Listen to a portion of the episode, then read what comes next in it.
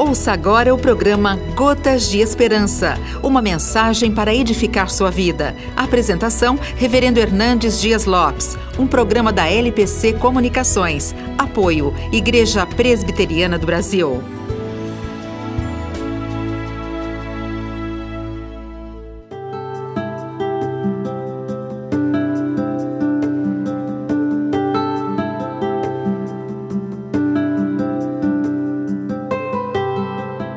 Há muitas pessoas entupidas de mágoa e atormentadas pela culpa. Há pessoas prisioneiras do ódio e vítimas da amargura. O perdão é o único remédio que pode nos dar cura. O perdão liberta.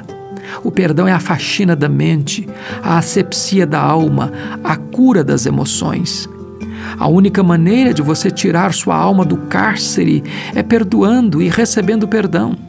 Estou certo de que falar de perdão é mais fácil do que perdoar.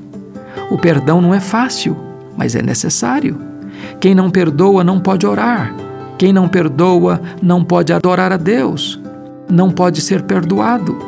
Quem não perdoa é entregue aos flageladores da alma. O perdão deve ser completo, imediato e para sempre. Devemos perdoar assim como Deus em Cristo nos perdoou. Deus perdoou os nossos pecados e deles não mais se lembra. O perdão de Deus nos restaura e nos reconcilia com Ele. Tome você agora a decisão de perdoar e de receber perdão. Este é o caminho da vida.